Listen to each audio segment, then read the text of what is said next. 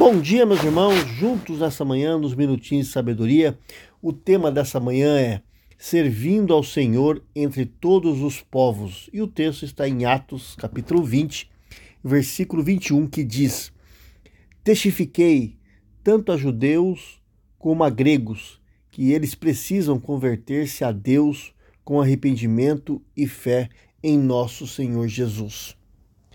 Meus irmãos, por anos, Paulo pregou o evangelho tanto a judeus como a gregos.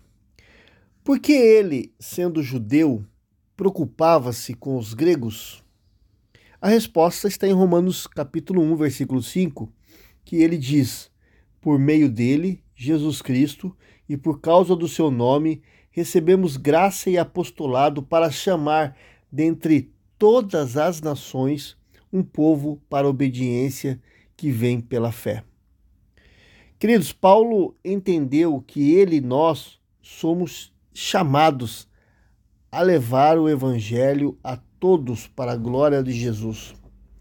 Davi também compreendeu o valor de Deus e o seu desejo de ser conhecido e adorado entre todas as nações.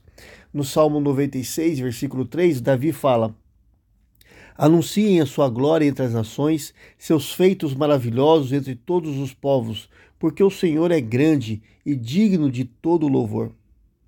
Da mesma forma, meus irmãos, o conde Nicolaus Zizendorf e a igreja moraviana estavam convencidos de que Deus desejava e merece ser louvado entre todos os povos. Por essa razão, esse é, conde iniciou uma vigília de oração que ficou ininterrupta 24 horas por dia, que durou, queridos irmãos, mais de 100 anos. O seu zelo missionário era incomparável, meus irmãos, pois eles enviaram mais de 50% dos seus membros por todo o mundo como missionário leigos. Que diferença faria mais, meus irmãos, pessoas é, como Davi, como Paulo, como esse, como Conde Zizendorf, é, como Timóteo, que diferença faria mais pessoas dessa no mundo? Pessoas comprometidas em tornar Cristo conhecido através das orações, através das doações, através do ID, para que Deus receba a glória pelo seu nome entre todos os povos da terra. A diferença pode começar agora com você, querido irmão, que está ouvindo esse áudio nessa manhã, porque Deus o chama para ser também como tais pessoas. Deus quer que você compartilhe a sua história com seu vizinho, com seu amigo, com aqueles que necessitam ouvir e ver o agir de Deus através da sua vida. Que Deus o abençoe e faça de você também um missionário. Que Deus abençoe.